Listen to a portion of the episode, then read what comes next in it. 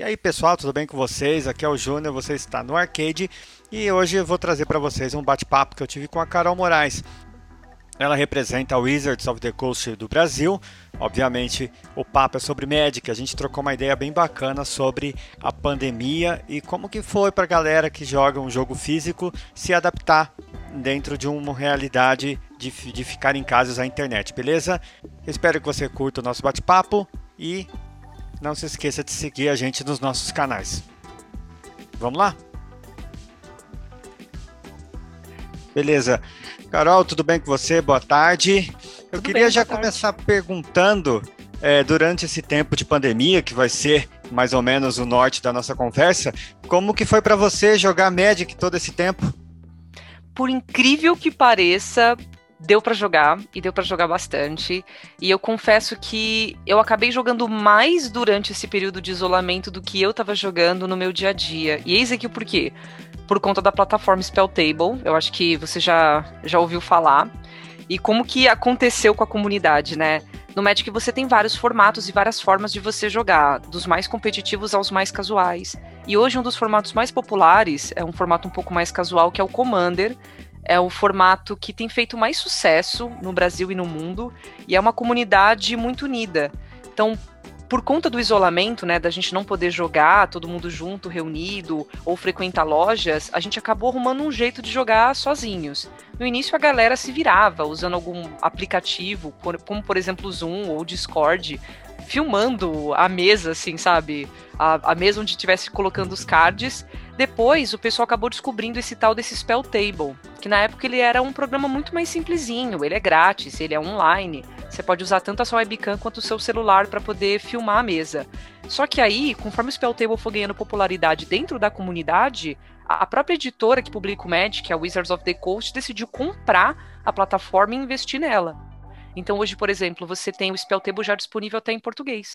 Ao invés de você ficar perguntando para a galera que está jogando com você que card é esse que está aí na sua mesa que eu não estou conseguindo ler, você pode simplesmente clicar nele e o aplicativo ele te mostra exatamente qual é o card que está na mesa. Ele tem uma leitura assim fantástica e uma base de dados impecável. E porque a Wizards comprou, agora você tem isso em português. Então, até os cards que você for clicar para ver, mesmo que o seu adversário ou adversário esteja jogando com um card em outro idioma, aparece na telinha no idioma que você se sente mais confortável para você entender. É fantástico. Ah, é, é, bacana essa questão do Spell Table, porque ele simplesmente surgiu como uma necessidade de uma era pandêmica, né? Uhum. A gente está falando de um produto que é, eu imaginava que tinha sido desenvolvido, mas aí você me explicou que ele já existia, mas ele foi comprado existia. e atualizado, né? Exato, ele recebeu um grande investimento, não só para outros idiomas, como para mais funções também. Porque o bacana do Spell Table, pelo menos, pelo menos o que eu vejo, tá? É que ele não é efêmero, viu? Então, apesar da gente entender que esse período de isolamento ele vai acabar e a gente vai poder voltar a frequentar os ambientes sociais de jogo, as pessoas vão continuar usando o Spell Table. E porque por conta desse aplicativo, eu não preciso necessariamente sair da minha casa para ir para casa de um amigo ou ir para uma loja, eu acabei jogando muito mais. Foi isso que me surpreendeu.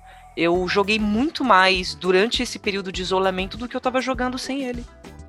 É interessante. E, e na questão do, do Spell Table ainda, é, a gente viu que ele vai sendo atualizado, está recebendo melhorias, com certeza vai vir novas melhorias no futuro. E aí eu ia perguntar, é, mais você como jogadora, né? Você acredita que em um médio longo prazo o Spell Table vai ser definido como uma ferramenta essencial para Magic, incluindo é, eventos, torneios e questões presenciais? Eu acho que não. E eu vou dizer para você por que, que eu acho que não. Porque nada supera o jogo presencial. Nada. Sabe, as pessoas vão continuar usando o Spell Table, ele não é efêmero, ele não vai ser substituído pelo presencial, assim como ele também não vai substituir o presencial. Ele é uma opção adicional. A gente aprendeu com o software MTG Arena, que é uma das versões digitais disponíveis do Magic the Gathering, que esses programas eles nunca existem para subtrair, eles sempre aparecem para somar. Eles só agregam, eles só te dão mais uma opção, mais uma possibilidade de você jogar. Então a galera acaba jogando mais. Ele nunca nunca substitui. E mesmo aquilo que eu falei de torneio, né? é bem possível que o pessoal continue preferindo muito mais organizar esses torneios presencialmente por uma série de fatores, né? Você tem suporte dos organizadores, você tem a questão dos juízes, é muito mais fácil e acessível você ter isso organizado presencialmente. Interessante. É, o Magic, desde sempre, né? Eu lembro da minha adolescência, todo mundo jogando nas escolas, é, aproveitando o intervalo para fazer as partidinhas e tudo mais. O Magic ele é um jogo social né? Uhum. É um jogo que reúne pessoas.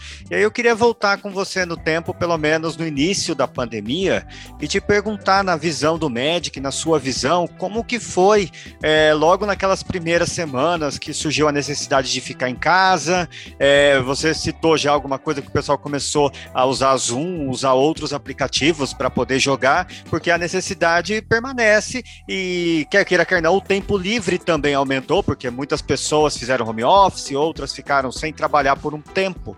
Então eu queria perguntar assim para a galera que é, não está acostumada com o dia a dia do universo Magic, como que foi esse tempo para a comunidade?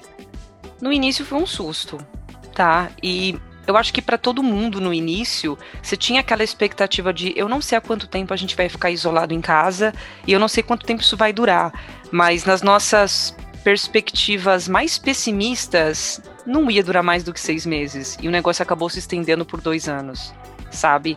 Então a verdade é que no início foi um susto, mas a galera se adaptou muito rápido, porque como você bem pontuou, né, o Magic ele é um jogo muito social. As pessoas elas não mesmo jogando casualmente, elas fazem muitos amigos assim. E isso acaba chamando as pessoas para interagir em outros momentos. Então eu tenho amigos que são, né, da, do meu círculo de amizade e de convivência do Magic, e os nossos assuntos nem sempre giram só em cima do Magic. Às vezes a gente conversa para falar de um filme que assistiu, de uma série, e o assunto Magic acaba permeando ali. Então, essa galera tá sempre se conversando, tá sempre interagindo. O Magic ele acaba sendo uma espécie de ponte para o pessoal fazer novos amigos.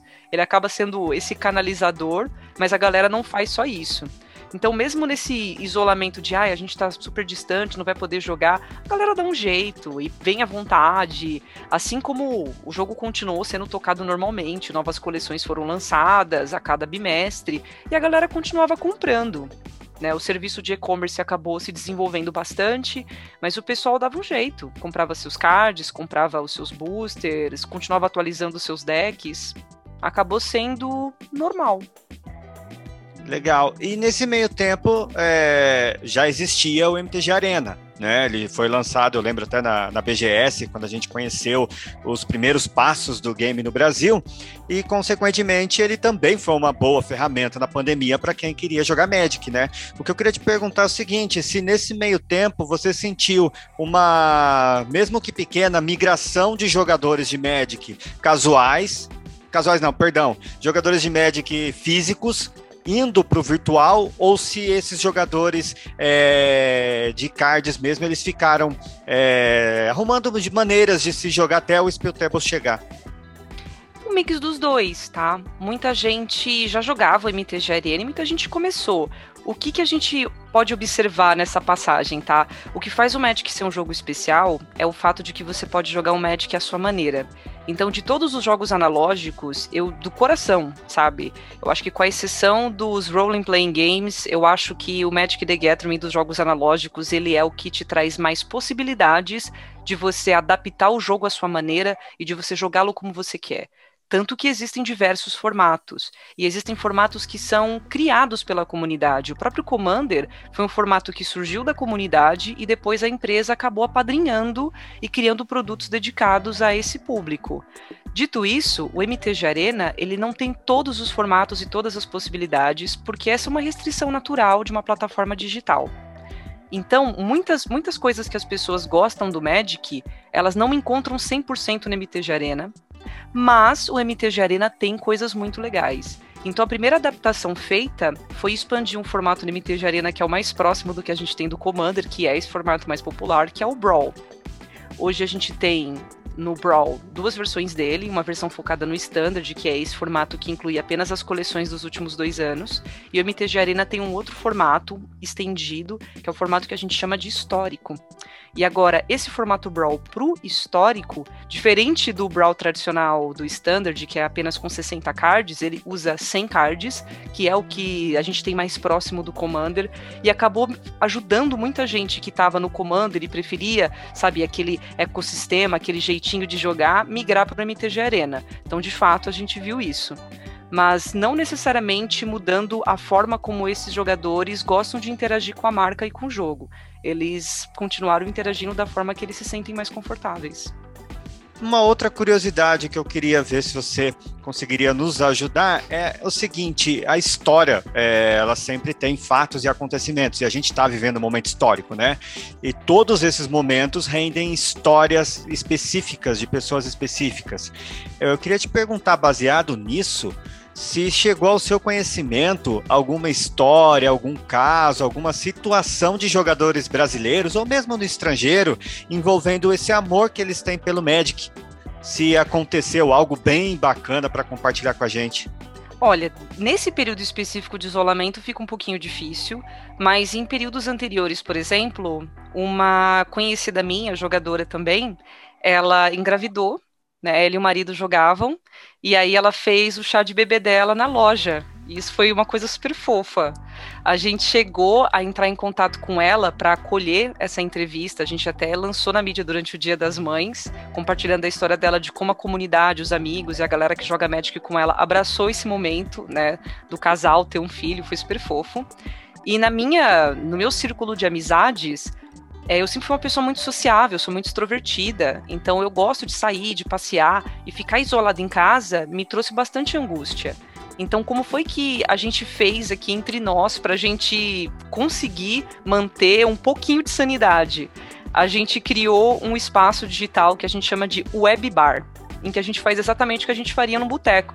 A gente chama os amigos para beber alguma coisa, não necessariamente precisar ser algo alcoólico, colocar uma playlist de música que a gente gosta e jogar conversa fora. E eu fiz isso justamente com gente da comunidade do Magic, pessoas que, por exemplo, a gente ia na loja e conversava, e a gente jogava e se divertia, e a gente acabou migrando isso para o espaço digital e se adaptando para continuar com esse relacionamento. É interessante, porque assim, é, se você me perguntar qual é a primeira coisa, a primeira palavra que vem na minha mente quando surge a palavra Magic, eu vou responder para você amizade.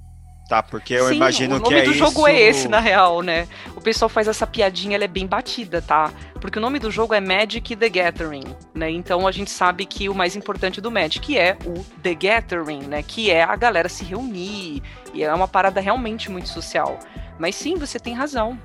Uma das coisas e... que eu carrego com mais carinho é isso, são os amigos que eu fiz. E baseado nisso, eu queria te perguntar, até para a gente é, completar o nosso bate-papo, é, como que vai, como que você imagina que vai acontecer a partir do momento que pandemia foi controlada. Não vou dizer acabar, porque a gente não tem visão de futuro para falar de final, mas a gente pode falar de um controle, a gente pode falar de, uma, de um retorno a atividades, a gente pode falar de algo nesse sentido. Como que vai ser esse reencontro, na sua visão?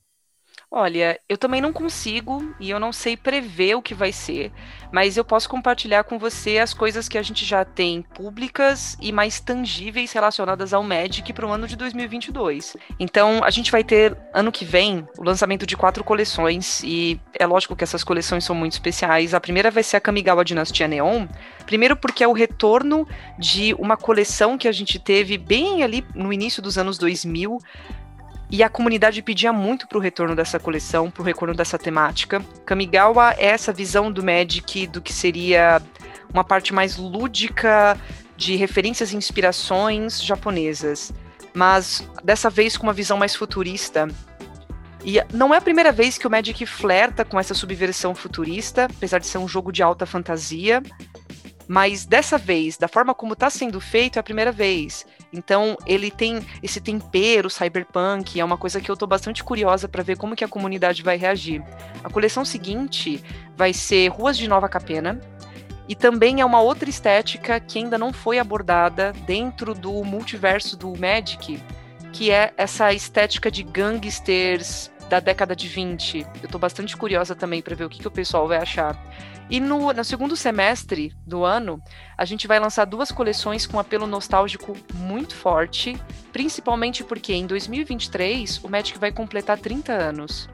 Então, o processo de comemoração e de preparar a galera para celebrar o fato de que a marca completa 30 anos já começa no final de 2022. A gente retorna para aquele que é o plano ancestral do Magic, Dominária, e na sequência a gente vai para uma coleção cujo título é de uma das histórias mais marcantes e emblemáticas dentro da nossa cronologia de histórias, que é a Guerra dos Irmãos. Eu não posso dar muitos spoilers sobre isso para quem não conhece, eu vou convidar o pessoal a jogar no ano que vem e já começar a jogar agora também. Porque eu acho que vai ser um momento muito legal para quem está começando. Celebrar junto com as diferentes gerações esse hype em cima de um jogo que já tem 30 anos é muito bacana. Não, perfeito. Carol, eu só tenho a agradecer a tua disponibilidade de bater um papo com a gente. É, como eu te falei, é, eu acredito que o Magic foi uma foi não é uma ferramenta muito importante para dias de confinamento, para dias de isolamento, aonde que o valor da amizade que é cultivada nos jogos permanece, mesmo usando tecnologia, né, para isso. Então fica o nosso obrigado e um espaço para você quiser comentar alguma coisa que a gente não falou aqui, que você queira dizer. Ah, eu que eu gostaria de convidar o pessoal para experimentar o Spell Table, para quem nunca jogou. É super intuitivo. Para quem ainda não sabe jogar Magic, baixa o MTG Arena. O jogo tem um tutorial bem acessível. O jogo já está disponível em português. Tem para PC, Mac, tem para smartphone, tanto Android quanto né, iPhone. Tá? O jogo é super tranquilo para quem está começando a aprender. E para quem quiser saber um pouco mais, a gente tem um canal no YouTube, onde a gente desenvolve conteúdo dedicado para novos jogadores, onde a gente se esforça o máximo que pode para produzir um conteúdo divertido, lúdico, super temático de MTG, alinhado com a estética das novas coleções. E já falando em novas coleções, agora em novembro a gente vai lançar mais uma, com mais uma temática de terror, aproveitando que a gente está em outubro, que é o mês do Dia das Bruxas. A coleção vai se chamar Inistrad Voto Carmesim e ela é sobre um casamento de vampiros. Eu não vou dar spoilers da galera sobre quais vampiros estão casando, casando eu vou só convidar eles para vir jogar com a gente.